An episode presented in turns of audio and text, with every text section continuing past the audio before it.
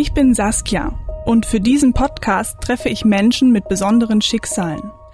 Menschen, von denen wir immer wieder in den Nachrichten hören, über die die meisten von uns aber wenig wissen einfach mal die Haut des anderen zu berühren, den Körpergeruch von jemand anders wahrzunehmen. Aber ich bin nicht die Projektionsfläche ähm, von den sexuellen Bedürfnissen meiner Klienten.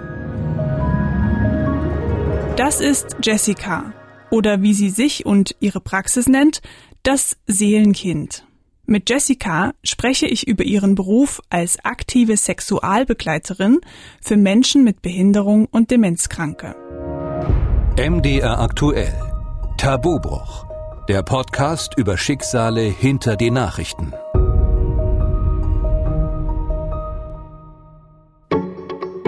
Wie stillen Menschen mit einer körperlichen oder geistigen Behinderung eigentlich ihre sexuellen Bedürfnisse? Und wie gehen sie mit der eigenen Sexualität um, wenn die nicht ohne Hilfe ausgelebt werden kann? Obwohl in Deutschland nach Angaben des Statistischen Bundesamtes rund 8 Millionen schwerbehinderte Menschen leben, wird über die Themenkombination Behinderung und Sex in der Öffentlichkeit nur sehr selten gesprochen.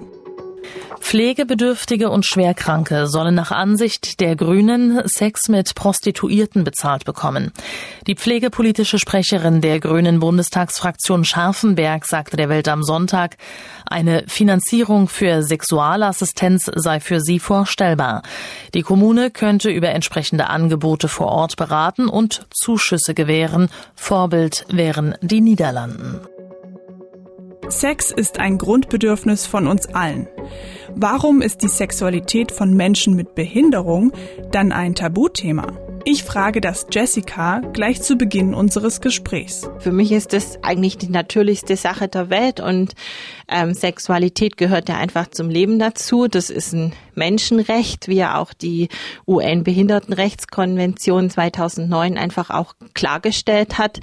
Und ich sage mal, den Umgang mit Menschen mit Behinderung bin ich von klein auf gewöhnt und äh, deshalb war das für mich nie wirklich ein Tabu. Also es ist einfach was völlig Menschliches. Jessica kann sich aber schon vorstellen, dass ihr Beruf für andere Menschen Tabus bricht. Vor allem für die, die sonst eben keinen Kontakt zu Menschen mit Behinderung haben. Und viele können sich wahrscheinlich auch gar nicht vorstellen, dass dann geistig Behinderte, die vielleicht auf dem Niveau von einem Dreijährigen sind, dass die überhaupt eine Sexualität haben. Also, dass die auch das Bedürfnis nach Berührungen haben. Also, ich glaube, das ist schwer vorstellbar einfach. Ja, ehrlich gesagt fühle ich mich da ein wenig ertappt. Denn auch ich war überrascht, als ich das erste Mal von Sexualbegleitung gelesen habe. Aber warum eigentlich? Es ist doch total logisch und natürlich, dass auch geistig und körperlich behinderte Menschen sexuelle Bedürfnisse haben. Darüber hatte ich mir nur noch nie Gedanken gemacht. Vermutlich auch, weil mir eben der persönliche Bezug fehlt. Jessica ist in der Nähe einer großen diakonischen Einrichtung groß geworden, wo Menschen mit verschiedenen Behinderungen leben. Dadurch hatte sie ständigen Kontakt zu den Bewohnern. Und wenn man da so in der Nähe wohnt oder da zum Teil auch, ich zum Beispiel einen Kindergottesdienst besucht habe ähm, oder andere Aktivitäten später dann, ähm, dann waren die einfach immer mit dabei. Und deshalb habe ich, glaube ich, einfach einen völlig anderen Umgang mit dem Thema. Nach der Schule macht sie deshalb auch ein freiwilliges soziales Jahr, bei dem sie die Arbeit als Pflegerin von körperlich und geistig behinderten Menschen kennenlernt. Neben dem Studium entdeckt sie dann die Tätigkeit als Tantra-Masseurin für sich. Warum? Naja, weil sie Körperarbeit schon immer fasziniert hat und Berührungsängste sind für sie sowieso ein Fremdwort, sagt Jessica. Als ihr Wissensdurst durch Tantra allein nicht mehr gestillt wird, fängt sie schließlich eine komplette Massageausbildung an.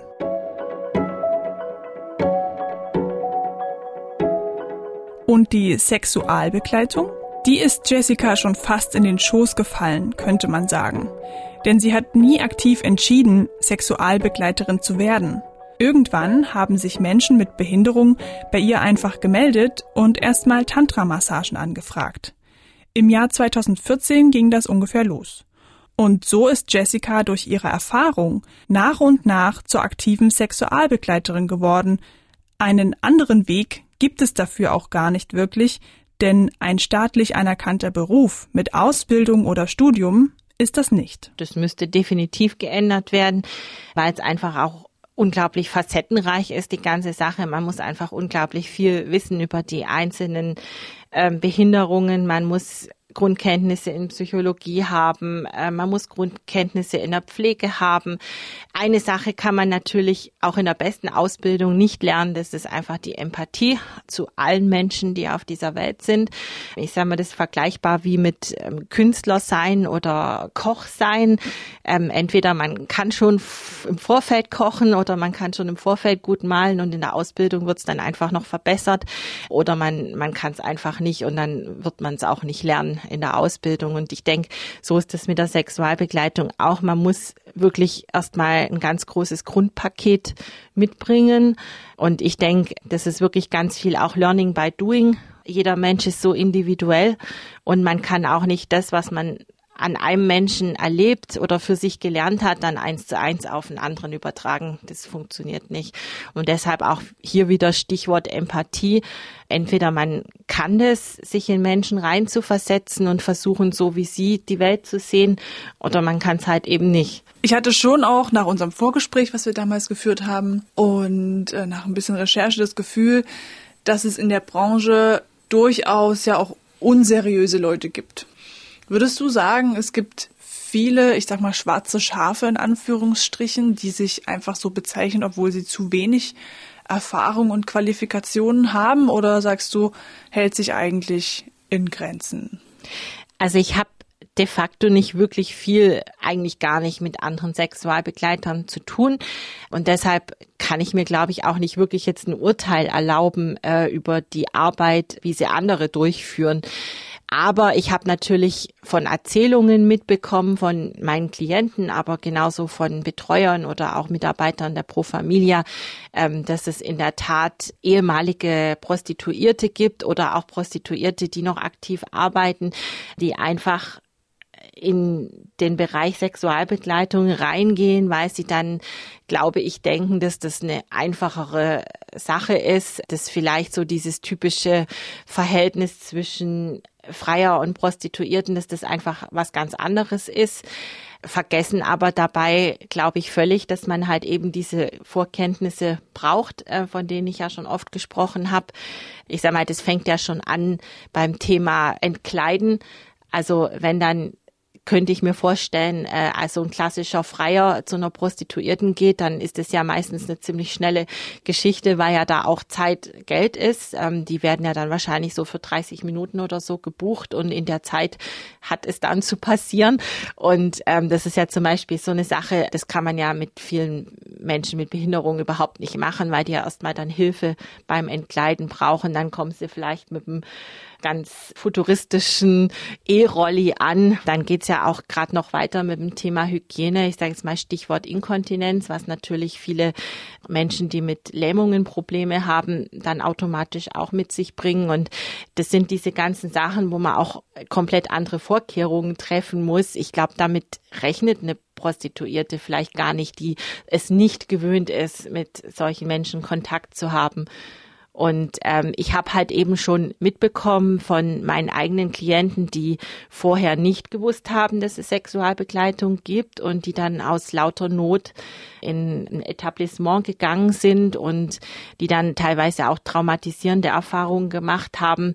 Also ich kann mich nur an ein Beispiel erinnern, dass halt einer meiner Klienten, der fast nichts mehr sieht, weil er nur noch eine Sehleistung von 15 Prozent hat, ähm, hat dann erzählt, dass die Prostituierte gefühlt zwei Meter, drei Meter von ihm wegstand und dann vor ihm gestrippt hat und quasi ihr Programm da durchgezogen hat und in keinster Weise irgendwie auf ihn eingegangen ist. Und das sind halt die Geschichten, wo ich dann sage, man muss halt doch ein gewisses Wissen mitbringen. Du grenzt dich ja auch ganz klar von Prostitution ab oder stellst das auch klar, dass das dass es einen Unterschied gibt. Ja. Was ist für dich der, der Hauptunterschied? Also der ganz wichtige große Unterschied ist, dass bei einer Dienstleistung, die man bei einer Prostituierten in Anspruch nimmt, ganz klar der Akt, also der sexuelle Akt inkludiert ist, was ja bei mir nicht der Fall ist. Ähm, das schließe ich kategorisch aus, genauso wie ähm, Zungenküsse, Oralverkehr oder solche Sachen. Und ich sage mal, der ganz große Unterschied ist ja tatsächlich auf dieser pädagogischen Ebene, weil Sexualbegleitung ist ja wirklich dafür da, dass man den Menschen hilft, ihre eigene Sexualität teilweise erstmal kennenzulernen und dann eben auch zu leben und dass man auch hilft, die Facetten der eigenen Sexualität überhaupt erstmal zu erkunden. Und da sind natürlich sehr viel Gespräche auch nötig. Ähm, ich verstehe mich auch als Experimentierfeld für meine Klienten, wo sie einfach auch Dinge ausprobieren können.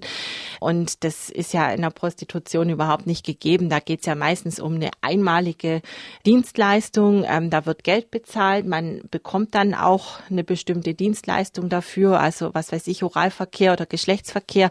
Und bei der Sexualbegleitung bezahlt man nicht für eine gewisse Leistung, sondern man bezahlt für die Zeit, die man miteinander verbringt. Und innerhalb dieser Zeit ist man wirklich komplett auf einer Augenhöhe.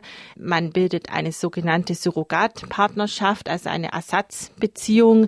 Also ich begegne diesen Menschen wirklich so, als würde ich ihnen im echten Leben auch begegnen. Das ist ein ganz großer Unterschied. Wie genau Jessica diese Partnerschaft auf Zeit mit ihren Klienten verbringt, woran sie die Wünsche ihrer Klienten erkennt und wann sie auch klare Grenzen zieht, dazu später mehr. Auch wenn Jessica natürlich ihr Geld mit den Sitzungen verdient, Ihre größte Freude ist es, wenn sie ihre Klienten ins echte Leben entlassen kann. Also wenn sie es geschafft hat, dass Menschen, die hilfesuchend zu ihr gekommen sind, irgendwann ohne sie ihre Sexualität selbstständig ausleben können. Vielleicht sogar eine Partnerschaft finden. Es gibt allerdings Behinderungen, mit denen das nie funktionieren wird. Für die Betroffenen ist Jessica dann oft die einzige Möglichkeit, sexuelle Erfahrungen zu machen. Bist du nicht dann trotzdem, nicht falsch verstehen, aber trotzdem eine Art Sexarbeiterin? Weil du bist keine Prostituierte, das ist klar, den Unterschied hast du, hast du klar gemacht, aber steckt ja schon im Namen Sexualbegleitung und es ist ja auch eine körperlich sexuelle Erfahrung, die deine Klienten machen. Also ich aus meiner Sicht würde jetzt mal sagen, jemand, der Sexarbeit macht, da ist wirklich das Wort Sex drin, also sprich Geschlechtsverkehr, was ich eben äh, kategorisch ausschließe. Also körperliche Berührungen, Nähe, kuscheln, in den Arm nehmen, äh, das hat für mich nicht unbedingt was mit Sexarbeit zu tun, weil das sind das sind, wie gesagt, wieder für mich sehr normale Erfahrungen, die ein Mensch einfach machen sollte in seinem Leben. Also meine Arbeit ist ja wirklich mehr im betreuenden, beratenden und im Erfahrungskontext zu sehen. Also sexuell auch nicht gleich Sex. Es ist vielleicht eine sexuelle Erfahrung, die deine Klienten haben, aber also man muss ja überhaupt erstmal, man muss ja überhaupt erstmal sich überlegen, was ist eigentlich Sexualität? Und ich sag mal, das Thema Sexualität jetzt nur auf das Thema Sex runterzubrechen, ähm, finde ich jetzt ein bisschen schwierig, ähm, weil die Sexualität von uns Menschen, die ist so facettenreich. Es gibt so viele unterschiedliche Arten, wie man die auch leben kann. Wir haben ja auch gesunde Menschen ohne Behinderung, die in ihrer Beziehung fast keinen Sex miteinander zu also haben und eine völlig andere Art entwickelt haben, ihre Sexualität gemeinsam zu leben. Deshalb, nee, passt für mich nicht zusammen. Genau, darauf wollte ich aber hinaus. Ne? Es ist halt eine, eine Definitionssache im Endeffekt, genau. wie jeder persönlich das Thema Sex und Sexualität definiert, weil für jemanden, der vielleicht einfach sagt, Sexualität oder Sex ist für mich schon ausziehen und äh, nackt sein vielleicht und sich berühren, ja. Dann könnte man sagen, okay, du hast Sex mit deinen Klienten. Aber für jemanden, für den also, das der pure Akt ist, dann wiederum nicht. Ja. Aber, aber Sex haben und seine Sexualität erkunden. Das, das, das sind für mich wirklich zwei völlig verschiedene Baustellen. Also ich meine, man könnte ja auch sagen, dass die, das Erleben der Sexualität ja schon damit anfängt, wenn man einfach einen Menschen attraktiv findet. Da fängt Sexualität schon an. Oder wenn man einfach vielleicht beim Duschen sich einfach genussvoll einschäumt und vielleicht seine eigenen Brüste zum Beispiel schön findet und es genießt, die einzuschäumen, dann fängt da auch schon Sexualität Sexualität an. Also das ist, das ist so eine große Bandbreite und so individuell, wie wir Menschen selber sind, jeder für sich. Und also das äh, finde ich zu krass, das so runterzubrechen. Ja. ja, aber es, also ich könnte mir vorstellen, dass es eines der Vorurteile wäre, die vielleicht Menschen gegenüber deinem Beruf haben. Ja, und das ist ja dann wichtig, das mal klarzustellen oder zu definieren vielleicht. Ja, ne? Auf ja. jeden Fall. Buchen dich eigentlich beide Geschlechter recht ausgeglichen gleich oder hast du ein Geschlecht, was dich, was eher Termine bei dir macht? Es sind tatsächlich immer noch die männlichen Wesen, die ich mehr betreue, ähm, was aber auch, glaube ich, einfach daran liegt, ähm, dass die Männer wahrscheinlich offensiver ihre Bedürfnisse einfach mitteilen, beziehungsweise auch die Aktionen, die dann vielleicht Einrichtungen dazu bewegen könnte, ähm, dass eine Sexualbegleiterin schön wäre, wenn sie das haben könnten, die Aktionen wahrscheinlich offensichtlicher sind. Also ich rede jetzt hier ähm, Stichwort Masturbation. Zum Beispiel ähm, gibt es ja jetzt bei Männern eher Hinterlassenschaften als, als bei Frauen. Bei Frauen passiert es doch eher mehr im Stillen und versteckter vielleicht auch.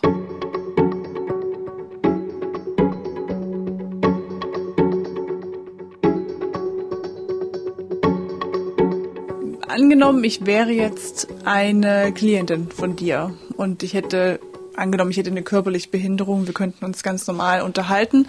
Wie würde jetzt so ein erster Termin bei dir ablaufen? Also was würdest du jetzt ähm, mitmachen? Gibt es da ein Vorgespräch oder? Ja, selbstverständlich. Würden wir jetzt ja, hier also, sitzen, wo wir sitzen? Also oder? meistens, meistens fängt das Ganze ja erstmal mit einem E-Mail-Kontakt oder mit einem längeren Telefongespräch ab, wo ja überhaupt erstmal so auch abgeklopft wird, was sind überhaupt die Bedürfnisse, was, was sind die Wünsche, weshalb möchte jemand zu mir kommen? Geht es da mehr um äh, Coaching, um vielleicht einfach Hilfestellung bei einfach der Entfaltung der eigenen Sexualität oder geht es wirklich um den Wunsch, berührt zu werden.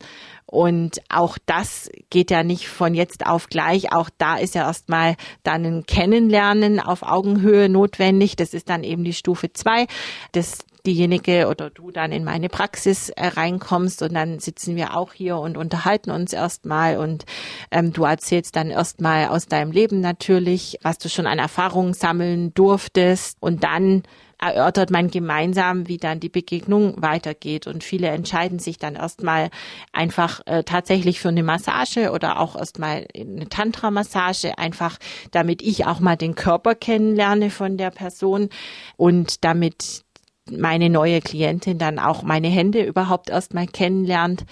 Und man kann das einfach im Vorfeld nicht genau sagen, wie das abläuft. Also vieles ergibt sich dann auch aus dem Moment raus und oft ist es ja auch so, dass so die intimsten Wünsche werden ja auch nicht gleich beim ersten Kennenlernen gestellt. Ähm, da sind wir wieder beim Stichwort Vertrauen. Und da haben wir auch wieder die Sache, dass halt Sexualbegleitung doch schon auf einen längeren Zeitraum ausgelegt ist und nicht nur auf ein, zwei Treffen. Wie lange dauert das so im Schnitt? Wie viele Sitzungen, bis es körperlich wird? Also es ist, es ist halt immer die Frage mit diesem körperlich werden. Also ich glaube, dass viele Menschen da ganz wilde Vorstellungen haben, äh, wenn es um Thema körperlich werden geht. In Wirklichkeit ähm, ist es einfach ganz oft nur beieinander liegen. Natürlich oft auch unbekleidet, aber meistens auch nicht sofort oder einfach mal die Haut des anderen zu berühren oder auch mal den Körpergeruch von jemand anders wahrzunehmen. Vielleicht auch einfach nur, wie die Haare einem auf der Haut kitzeln. Also das sind so ganz feine, subtile Erlebnisse. Da geht's nicht zur Sache, wie andere sich das vielleicht vorstellen. Ja, das muss man mal klarstellen. Ja. Da muss man doch erst mal eine eigene Kommunikationsebene finden. Dann muss ich erst mal rausfinden, aus der nonverbalen Kommunikation, was möchte derjenige. Ähm, ich muss vielleicht auch erst mal zaghaft ausprobieren, indem ich einfach mal die Hand von jemand nehme und streiche. Da gibt es keinen Fahrplan. Den eigenen Körper sinnlich wahrnehmen, sich spüren, alles loslassen, ganz ohne Druck.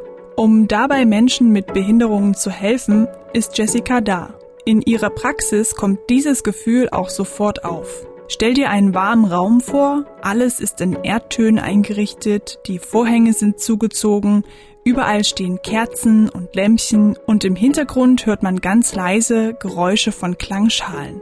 Ich habe mich da sofort wohlgefühlt und ich kann mir sehr gut vorstellen, hier bei einer Massage zu entspannen. Unsere Unterhaltung haben wir bisher bei einer Tasse Tee in einem kleinen gemütlichen Nebenraum mit Sofa geführt. Den nutzt Jessica zum Beispiel für Vorgespräche. Jetzt bin ich aber doch neugierig und will mir ihre eigentliche Praxis nochmal genauer anschauen wo würdest du sagen, das ist so ein bisschen so die, die, die Kuschelecke? Kuschelecke, genau. Ja. Hast du gut die Kuschelecke. gut erkannt. Also so eine Matratze, ne, und ganz viele Kissen und Decken auf dem Boden. Hier überall so schönes Schummerlicht. Also Matratze und Schummerlicht finde ich jetzt zum Beispiel äh, völlig falsch, weil das könnte schon wieder äh, in ein anderes Etablissement reingehen. nee, ja, nein, also es, gemütliches es ist, Licht. es ist in der Tat ein Massagefuton, wo einfach eine größere Fläche ist, wo man einfach besser Körperarbeit machen kann, weil man dann einfach auch mal nebeneinander liegen kann natürlich. Und äh, das, was du als Schummerlicht bezeichnet hast. Wäre jetzt mein ähm, privater ähm, Ausdruck, wenn ja, ich zu Hause genau, Nein, also ich habe natürlich drauf geschaut, dass dieser Raum in äh, Erdtönen und in einem warmen Orange gehalten ist. Einfach, äh, weil das unsere Sinne besser anspricht wie jetzt ein äh, Blau oder ein Grün oder irgendwas. Es bringt die Leute einfach schon mal runter, wenn sie hier reinkommen. Es schafft eine vertrauenswürdige Atmosphäre und äh, gerade das Licht der Salzkristalllampen, das hat auch eine unglaublich beruhigende Wirkung. Ja, hat's. Und natürlich taucht es die Körper auch in ein wunderschönes Licht, in ein sanftes Licht. Und da fühlen sich natürlich auch Menschen, die jetzt ihren Körper nicht so mögen aufgrund der verschiedenen Handicaps, die die, die wissen dann, dass da kein grelles Licht einfach drauf scheint und, und jedes Makel dann noch hervorhebt. Das ist wie wenn man sich im Kerzenlicht anschaut. Deshalb sind ja auch viele Kerzen. Also die ja. Gesichtszüge werden weicher, was nicht so hübsch aussieht. Es wird ein bisschen äh, einfach sanfter dargestellt. Ja, darum geht's schon auch. Es riecht auch sehr gut hier. Genau. Man also, sofort gemerkt, wenn man hier reinkommt, man fühlt sich tatsächlich sofort wohl. Einerseits wegen dem Licht, andererseits aber auch, weil es so gut riecht. Genau, und ich setze ja auch viel meine Kenntnisse der Aromatherapie ein. Man kann ja auch mit Hilfe von verschiedenen ätherischen Ölen auch Stimmungen unterstützen. Äh, man kann, kennt jeder Lavendel, bringt die Leute wirklich runter, es beruhigt, es harmonisiert. Und wenn es aber darum geht, zum Beispiel Leute ein bisschen aus ihrer Reserve rauszuholen, äh, dann kann man gerne Zitrusfrüchte zum Beispiel einsetzen. Also gerade so Mandarinen oder Orangenduft ist so ein typischer gute Laune Macher. Und wenn ich dann die Leute auch ein bisschen kenne nach einer Weile und weiß, jemand hat so einen Hang zur Melancholie und den muss man erst mal ein bisschen wieder aus der Reserve locken. Dann wird die Orange gezückt. Ja, so ganz genau. Oder wenn man es einfach ein bisschen romantischer haben möchte, dann wird vielleicht auch mal Vanille oder sowas eingesetzt. Also da kann man wirklich viel unterstützen und viel machen durch die Düfte auch. Dann hast du neben dem, wie war der Fachausdruck? Massage? Massage Futon. Futon, okay, entschuldige. Für mich sah es aus wie eine Matratze, aber ja, es ist ein Unterschied, wenn ich es jetzt so anfasse. Es ist ein bisschen sind Kokosfasern. Ah, ja. Also es, es geht ja auch darum, dass die Leute gut liegen und nicht einsinken. Also deshalb kann man halt eben keine Matratze da hinlegen, ja. ähm, wo dann ein Riesenloch in der Mitte ist und außenrum ist dann ganz viel Matratzenmaterial. Nee, und also äh, das sind halt auch ein bisschen die ähm, das Equipment, was man halt ja. eben auch dafür braucht. Daneben steht dann eine Massageliege, oder? Das ist ein Massagetisch. Ein Massagetisch, ja. Der ist ähm, elektrisch höhenverstellbar, ist übrigens auch beheizbar. Das ist ganz wichtig. Oh. Also sowohl, genau sowohl äh, das Massagefuton ist beheizbar, da ist eine Heizdecke drunter und ähm, der Massagetisch ist von sich aus auch, ähm, hat eine heiße Platte drunter. Das stelle ich mir schön vor. Kuschelig warm haben, genau.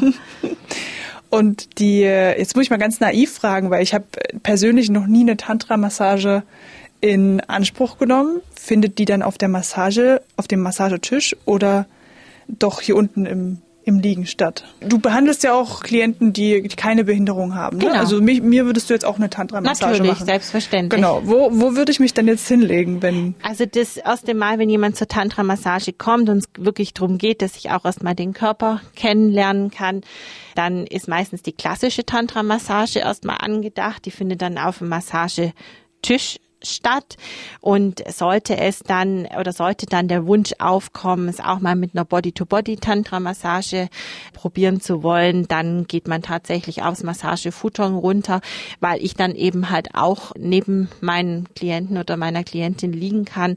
Und weil dann zusätzlich zu den klassischen Massagetechniken eben auch noch Techniken dazukommen, wo ich dann meinen eigenen Körper einsetze. Und es geht dann wirklich auch wieder um das Fühlen des anderen Körpers. Es geht darum, dass ich meinen Klient oder meine Klientin mit, mit meinem Körper umhülle.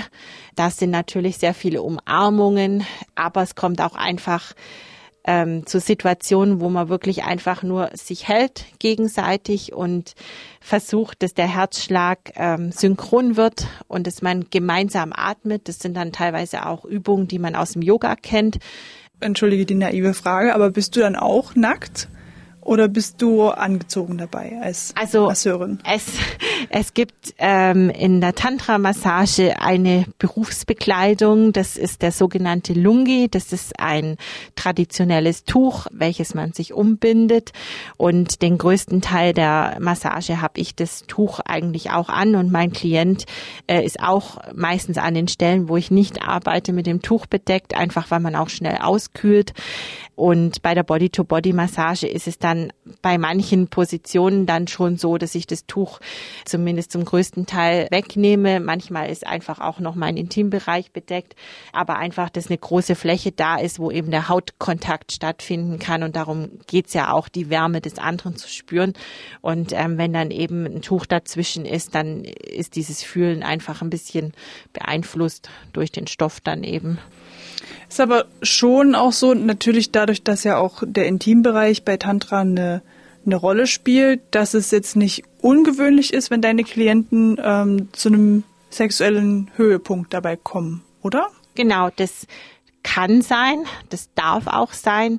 Auch wieder ein ganz großer Unterschied zwischen einer seriösen Tantra-Massage und äh, einer Erotik-Massage ist auch ganz klar, dass das auch wieder nicht gekauft wird. Also es wird in meinem Honorar nicht gekauft, dass man da gewisse Leistungen bekommt, sondern es geht wirklich da auch wieder um, um das Erleben und zum Teil das auch miteinander zu erleben.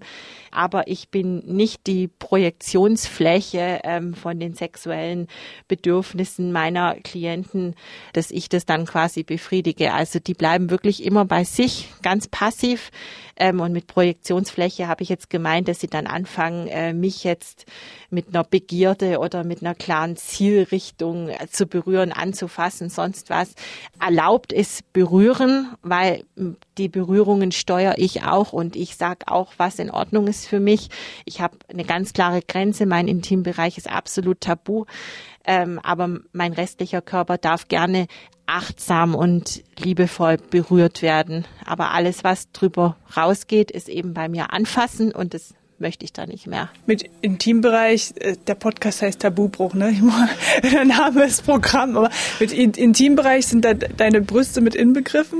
Oder? Nein, meine Nein. Brüste sind tatsächlich äh, nicht inbegriffen, äh, wenn ich von meinem Intimbereich spreche. Und zwar aus dem Grund, weil die Brust ist ja eigentlich der erste Ort, an dem wir Menschen Geborgenheit erfahren haben, an dem wir Liebe erfahren haben und an dem wir auch genährt worden sind. Und nähren meine ich jetzt nicht nur im Sinne von Hunger stillen, sondern auch einfach mit ganz viel Liebe genährt werden. Und das ist immer noch für uns heute eine wundervolle Erinnerung, die einfach ganz tief in uns auch verwurzelt ist.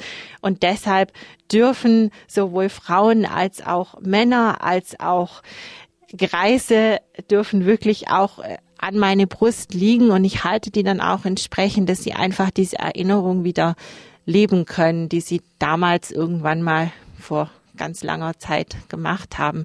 Also das ist wirklich ein Ort der Stille, ein Ort der Liebe und ein Ort der Geborgenheit. Für alle, die sich dieselbe Frage wie ich in dieser Situation stellen, nein, Jessica übernimmt nicht die Masturbation für ihre Klienten. Wenn es einen Orgasmus gibt, dann ist das Zufall und passiert aus der Situation heraus. Für Jessica ist das ein wichtiger Unterschied, denn sie will kein bloßes Werkzeug sein, das man für ein Happy End bucht. Inwiefern grenzt du das ganz klar von deiner privaten Sexualität ab, von deinen privaten Sexualerfahrungen? Ja, komplett. Also das, das, äh, das ist überhaupt nicht miteinander vergleichbar, weil äh, das, das eine ist, sag ich jetzt mal, das Seelenkind. Also ich, ich bin das Seelenkind in meiner Praxis und bin da professionell tätig und versuche mein, mein möglichst Bestes zu geben, um, um einfach meinen Klienten und Klientinnen eine schöne Zeit zu machen und einfach auch viel mit auf den Weg zu geben und sie weiterzubringen. Und das, das hat mit meiner Sexualität privat so gar nichts zu tun. Wie, wie kommt dein Partner damit da, dein Mann? der wusste von Anfang an, äh, was ich mache und der hat den Werdegang zum Teil auch ein bisschen mitbekommen, also diesen schleichenden Prozess. Und ich glaube, das war für ihn dann genauso normal, dass das einfach mein Beruf ist. Und äh, er weiß ganz genau, dass er mir 110-prozentig äh, vertrauen kann. Also keine, keine Anflüge von, von Eifersucht oder so? Nein, überhaupt nicht, weil er weiß auch, dass das einfach eine Arbeit ist, die ich gewissenhaft und gut ausführe. Und ich meine, ich muss mich ja auch distanzieren. Also das, das, äh, das, sonst könnte ich diese Arbeit ja überhaupt nicht machen. Also ich muss privat und meine Arbeit wirklich trennen. Also es geht ja jetzt nicht nur in sexueller Hinsicht, sondern auch die ganzen Dramen, die ich mitbekomme äh, oder Tragödien aus anderen Leben. Wenn ich die wirklich immer mit nach Hause schleppen würde, dann, dann wäre ich meines Lebens nicht mehr froh. Also man muss einfach aus professionellen Gründen eine Grenze ziehen. Aber trotzdem ist es ja so, dass du mit deinem, mit deinem eigenen Körper auch arbeitest und du hast ja auch Gefühle, du fühlst ja Dinge, du wirst ja auch berührt. Man kann aber seine eigene Sexualität komplett ausklammern. Geht das, ja? Ja, das funktioniert. Also ähm, ich werde, ich bekomme diese Frage wirklich öfters gestellt. Also das ist jetzt auch ganz schwer zu erklären, dass das auch richtig rüberkommt für Menschen, die das vielleicht mal in Anspruch nehmen wollen. Also ich bin dann kein Eisklotz oder so. Also es ist jetzt nicht so, dass ich meine Gefühle ausknipse und dann wirklich nichts mehr empfinde. Natürlich ist es auch schön, ähm, wenn mich jemand berührt und es gibt auch wirklich ganz herzerwärmende Berühren, Berührungen, die unglaublich tief in die Seele eindringen. Aber das, das, das speichere ich dann einfach als schönes Erlebnis ab. Aber das hat, das erregt mich jetzt nicht sexuell. Also damit ich sexuell erregt werde, da brauche ich wirklich meinen Partner dafür, auf den ich auch wirklich äh, komplett fixiert bin. Und äh, alles andere erregt mich sexuell nicht. Also es gibt wirklich einen Unterschied zwischen Berührung auch genießen und schön finden. Ähm, aber ich finde ja auch, ich finde auch Berührung schön, wenn ich jetzt zum Beispiel selber zu einer Ayurveda-Massage gehe und mich äh, berührt eine Ayurveda-Masseurin, dann genieße ich diese Berührungen ja auch sehr, aber das ist dann natürlich, da bin ich einfach auf einer anderen Ebene, als wenn ich mit meinem Partner dann zusammen bin.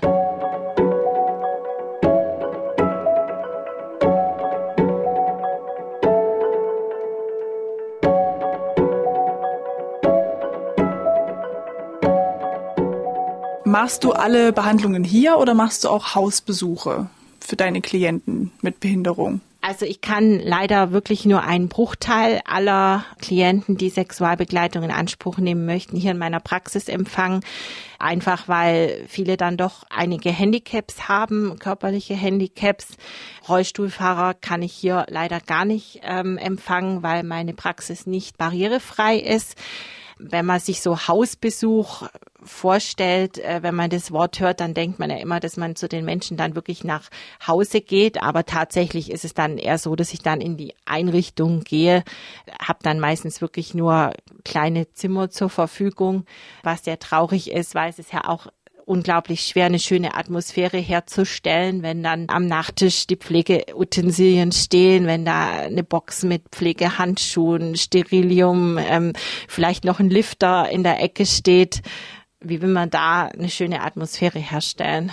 Wie machst du das dann? Nimmst du da Utensilien mit, Kerzen oder Düfte oder sowas? Genau, also ich habe immer so ein kleines äh, Wägelchen, was ich dann mitnehme, ähm, wo dann so das Wichtigste drinne ist. Aber ich versuche eigentlich äh, die Einrichtung dahin zu bekommen. Manche haben das auch schon, dass die einen eigenen Raum für sowas dann zur Verfügung ste stellen. Das ist eigentlich auch so, glaube, der Wunsch aller Sexualbegleiter, dass es für solche Dinge dann einen extra Raum gibt, der auch wirklich nur für sowas dann genutzt wird. Also so schwer ist das nicht. Es muss einfach nur der Wille da sein. Man muss es wollen, ja. Genau. Hm. Was hast du da für Erfahrungen gemacht mit den, mit dem Pflegepersonal? Sind die da aufgeschlossen und finden das gut oder gab es da auch schon mal komische Reaktionen? Die sind ja da auch irgendwie mit involviert, ne? Also die müssen sich ja teilweise auch anleiten, was Genau. was man beachten muss. Genau, also eigentlich mit dem Pflegepersonal habe ich nie wirklich schlechte Erfahrungen gemacht. Ganz im Gegenteil, die haben ja jeden Tag mit ihren Schützlingen auch zu tun und ähm, die bekommen ja eigentlich mit als erstes mit, äh, wenn da irgendwelche Wünsche oder Bedürfnisse sind. Also gerade beim beim Waschen, beim Baden. Also das sind ja die nasen Personen teilweise, die wirklich auch im Intimbereich, mit dem Intimbereich zu tun haben. Und die freuen sich dann natürlich und unterstützen das natürlich auch, äh, wenn dann jemand kommt, der hilft, äh, die Bedürfnisse zu befriedigen, ganz klar. Wie ist das, wenden sich dann immer nur die Angehörigen oder die betroffenen Personen selbst, sofern sie das können, an dich oder bekommst du manchmal dann auch Anrufe von Pflegepersonal, die dir sagen, wir haben einen ähm, Bewohner hier oder eine Bewohnerin, da habe ich, wie du gerade gesagt hast, beim Baden gemerkt, da ist vielleicht irgendein Bedürfnis da, ähm, was mal gestillt werden sollte. Dürfen die das überhaupt? Also das ist ja dann wieder passive Sexualbegleitung. Also in dem Fall, wenn man eine Dienstleistung für jemand besorgt, dann ist das eine passive Dienstleistung und das ist selbstverständlich erlaubt, weil irgendjemand muss ja dann mal beginnen, irgendwas in die Wege zu leiten. Und meistens ist es so, dass das Pflegepersonal das dann einfach in einer Teambesprechung sagt, dass es so ist und dann wird es dann im Team meistens erstmal besprochen und wenn dann jemand Kontakt aufnimmt, dann ist das oftmals die Pflegedienstleitung. Ähm, das ist dann jetzt meistens bei Menschen mit Demenzerkrankungen dann der Fall. Und bei Menschen mit Behinderungen ist es eigentlich, ich würde mal sagen, von zehn Personen sind es nur zwei oder drei, die mich selber kontaktieren ähm, weil viele wissen einfach leider immer noch nicht, ähm, dass es Sexualbegleitung überhaupt gibt. Viele haben auch gar nicht unbedingt immer den Zugang zum Internet. Viele brauchen ja auch Hilfe dabei, also Assistenz ähm, dabei und äh, kann man sich ja auch vorstellen, wenn da Assistenz sitzt und man googelt irgendwas mit Sexualbegleitung, dann macht ja auch nicht jeder. Aber in den allen anderen Fällen sind es eigentlich meistens die Eltern oder die Angehörigen, die dann eben sich auf die Suche begeben, was, was gibt's denn da so? Und dann kommen sie auf mich. Was mich das ganze Gespräch über schon beschäftigt, wie erkennt man überhaupt, ob ein Mensch ein sexuelles Bedürfnis hat, wenn er oder sie sich gar nicht äußern kann? Oder wenn es eben keine offensichtlichen Anzeichen gibt, wie eine Erektion zum Beispiel. Bei vielen Behinderungen funktioniert die Libido nicht mehr. Jessica erklärt mir, dass das aber nicht heißt, dass die Person deswegen keine Bedürfnisse oder vielleicht sogar Nöte hat. Die Sexualität schläft ja trotzdem nicht. Und da ist irgendwo im Körper, im Geist ein, ein Gefühl von dieser Sexualität, dass das da ist. Und oft äußert die sich dann als ein Druckgefühl, als was Unangenehmes.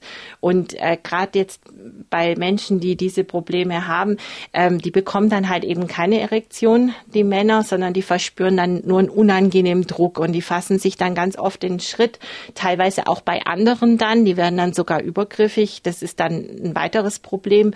Und dann ist es dann so, dass natürlich die Betreuer oder die Eltern oder wie auch immer immer, die sagen das dann dem Arzt dann zum Beispiel, Mensch, der, der fasst sich da immer hin und verzieht dann sein Gesicht so schmerzverzerrt und dann ist das erstmal ein Prozess, dass man dann draufkommt, Mensch, ähm, das ist unterdrückte Sexualität oder nicht gelebte Sexualität. Und dann wird halt auch wieder überlegt, wie wie kann man das eben befriedigen, dass es dem Menschen wieder besser geht. Also sind das so subtile Signale, ne? Gerade ja. bei geistig Behinderten, körperlich Behinderte können sich ja äußern.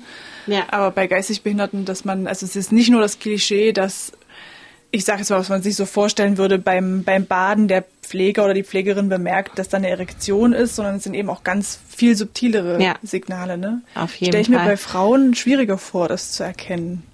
Bei Frauen, die ihre Sexualität nicht leben können, ähm, schlägt es ganz gerne mal in, in depressive Zustände einfach um. Also die, die ziehen sich dann eher zurück und sind dann einfach traurig und, und teilnahmslos. Aber Frauen werden tatsächlich doch seltener übergriffig als jetzt Männer. Das ist schon so. Wie gehst du dann vor? Also ich stelle mir das eben gerade bei, bei geistig behinderten Menschen schwierig vor. Wie, wie tastet man sich daran? Wie, wie erkennt man, ob denen was gefällt oder nicht, wenn vielleicht auch keine offensichtliche Erektion zustande kommt? Guckt man dann einfach, ob sie sich entspannen, ob die Muskeln genau, sich entspannen ja, oder? Man, man, wir, wir reden jetzt von Menschen, die sich nicht selber äußern können, äh, was sie gerne möchten und da geht wirklich unglaublich viel über die Körpersprache, einfach ob sich jemand entspannt, wie du schon gesagt hast, ob sich die Gesichtszüge verändern und dann auch die, die Körperhaltung, also das, das merkt man ja so extrem, wenn jemand äh, was nicht möchte. Also ich meine, äh, es würde ja dann auch, also mal die stärkste Stufe wäre ja dass sich dann auch jemand wehren würde und dann einfach meine Hand äh, zum Beispiel einfach wegschieben würde. Das ist ja also der größte Beweis, dass das dann nicht erwünscht ist. Aber es es geht ja auch darum, dass man halt, wie gesagt, erstmal eine Vertrauensbasis herstellt. Ähm, da geht es dann erstmal überhaupt nicht um Sexualität. Da geht es einfach auch mal drum, einfach da zu sein, dass man einfach so ein Ritual schafft, dass man sagt, alle zwei Wochen ähm, kommt die Person zu mir und dann gebe ich dann zum Beispiel einfach nur meine Handmassage oder und die nächste Stufe ist dann vielleicht einfach mal versuchen, die Person in den Arm zu nehmen. Und dann merkt man ja auch, verhärtet sich der Körper, äh, wird er steif oder ist die Umarmung wirklich erwünscht und wird vielleicht sogar erwidert.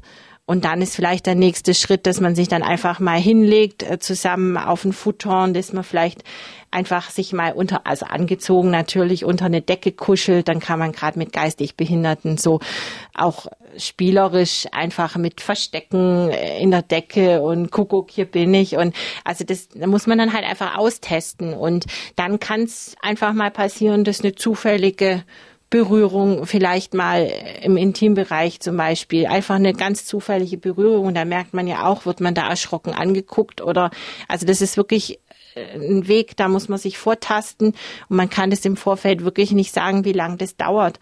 Äh, ist mir zum Beispiel schon passiert, dass mir dann jemand einen dicken Schmatzer auf die Backe gegeben hat und da war dann plötzlich das Eis gebrochen und dann durfte ich irgendwann auch wirklich den Intimbereich berühren.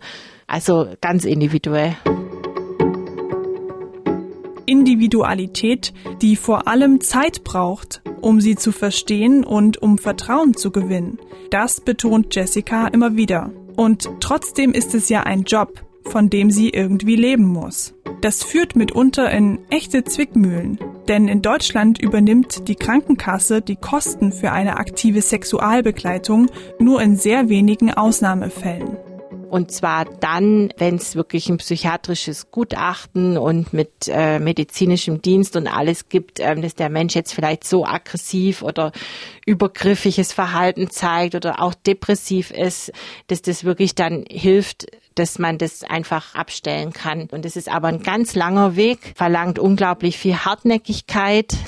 Meistens ist es tatsächlich so, dass es aus eigener Tasche bezahlt werden muss und ich habe oft weniger Zeit zur Verfügung, als es eigentlich nötig wäre, weil einfach die Finanzierung nicht immer einfach ist. Viele haben ja auch wirklich nur das Geld, was sie in der Werkstatt zum Beispiel verdienen. Das ist echt nicht viel ähm, und dann wird es teilweise auch davon genommen und da ist einfach nicht mehr möglich und es ist unglaublich schwierig, dann eben doch zu versuchen, möglichst viel unterzubringen in dieser Zeit, aber dann ohne einen Druck und ohne eine Hektik aufzubauen, aber trotzdem dafür zu sorgen, dass das möglichst Beste für meine Klienten dann aus der Zeit äh, rausgeholt werden kann einfach. Und es ist schon dann doch öfters passiert, dass ich dann noch zehn Minuten, Viertelstunde oder auch noch, noch länger dran gehängt habe, unentgeltlich, weil einfach man konnte da dann zu dem Zeitpunkt nicht abbrechen. Das ging einfach nicht. Und äh, manchmal kommt es ja auch zu starken Emotionen. Manchmal weinen Menschen auch, weil sie einfach zum Beispiel Gefühle erleben, die sie noch nie zuvor spüren durften. Und wenn einen dann so das Gefühl übermannt und dann laufen die Tränen übers Gesicht, dann kannst du ja nicht sagen, so, ade, die Zeit ist zu Ende. Also dann muss man ja irgendwie einen Weg finden, um das, wie du sagst, schön auslaufen zu lassen und dann aber trotzdem zu sagen, wir haben jetzt leider nicht mehr viel Zeit, aber trotzdem die Menschen noch aufzufangen. Also das ist nicht einfach immer. Wie ist so dein persönlicher Blick in die Zukunft? Wie, wie lange kannst du dir vorstellen, dass so zu machen? Sagst du, da gibt's für dich keine Grenze oder ist es so, dass du sagst, na ja, wenn ich dann so ins Rentenalter komme, dann also ich, also ich denke mal, dass wenn ich ins Rentenalter komme, werde ich wahrscheinlich nicht mehr auf dem Massagefuton agieren können, denke ich mal. Und ähm, ich sehe mich dann eigentlich so, wenn ich mal 60, 70 bin, dann schon eher im beratenden Bereich oder vielleicht sogar im Ausbildungsbereich, dass ich dann meinen Nachfolgerinnen vielleicht dann Dinge beibringe, äh, also mehr dann Lehrtätigkeit.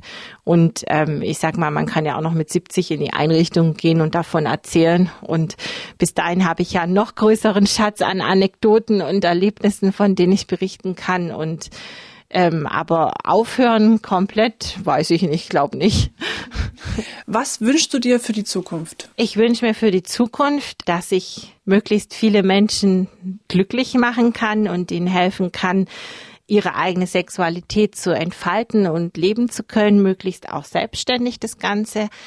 Dann wünsche ich mir, ähm, dass es irgendwann mal ein Netzwerk gibt äh, für Sexualbegleiterinnen oder überhaupt alle, die mit diesem Bereich zu tun haben, dass man einfach sich schneller findet, sich besser austauschen kann, dass es vielleicht auch mal so eine Art Konferenz gibt, äh, dass es einfach nicht nur anonyme Namen sind, sondern man wirklich auch richtig Erfahrungen austauschen kann oder vielleicht sogar Konzepte erarbeiten kann äh, für bestimmte Dinge. Und dann natürlich, ja, dass dieses Wort Tabu einfach mal wirklich wegkommt von diesem Thema, weil es einfach was völlig Natürliches ist. Das wünsche ich mir. Wenn du selbst etwas erlebt hast, worüber viel zu wenig oder gar nicht berichtet wird oder worüber zwar gesprochen wird, die Betroffenen selbst aber kaum zu Wort kommen, dann schreib mir, auch gern anonym, an tabubruch.mdraktuell.de. Ich freue mich über jede Nachricht. MDR aktuell. Tabubruch. Der Podcast über Schicksale hinter die Nachrichten.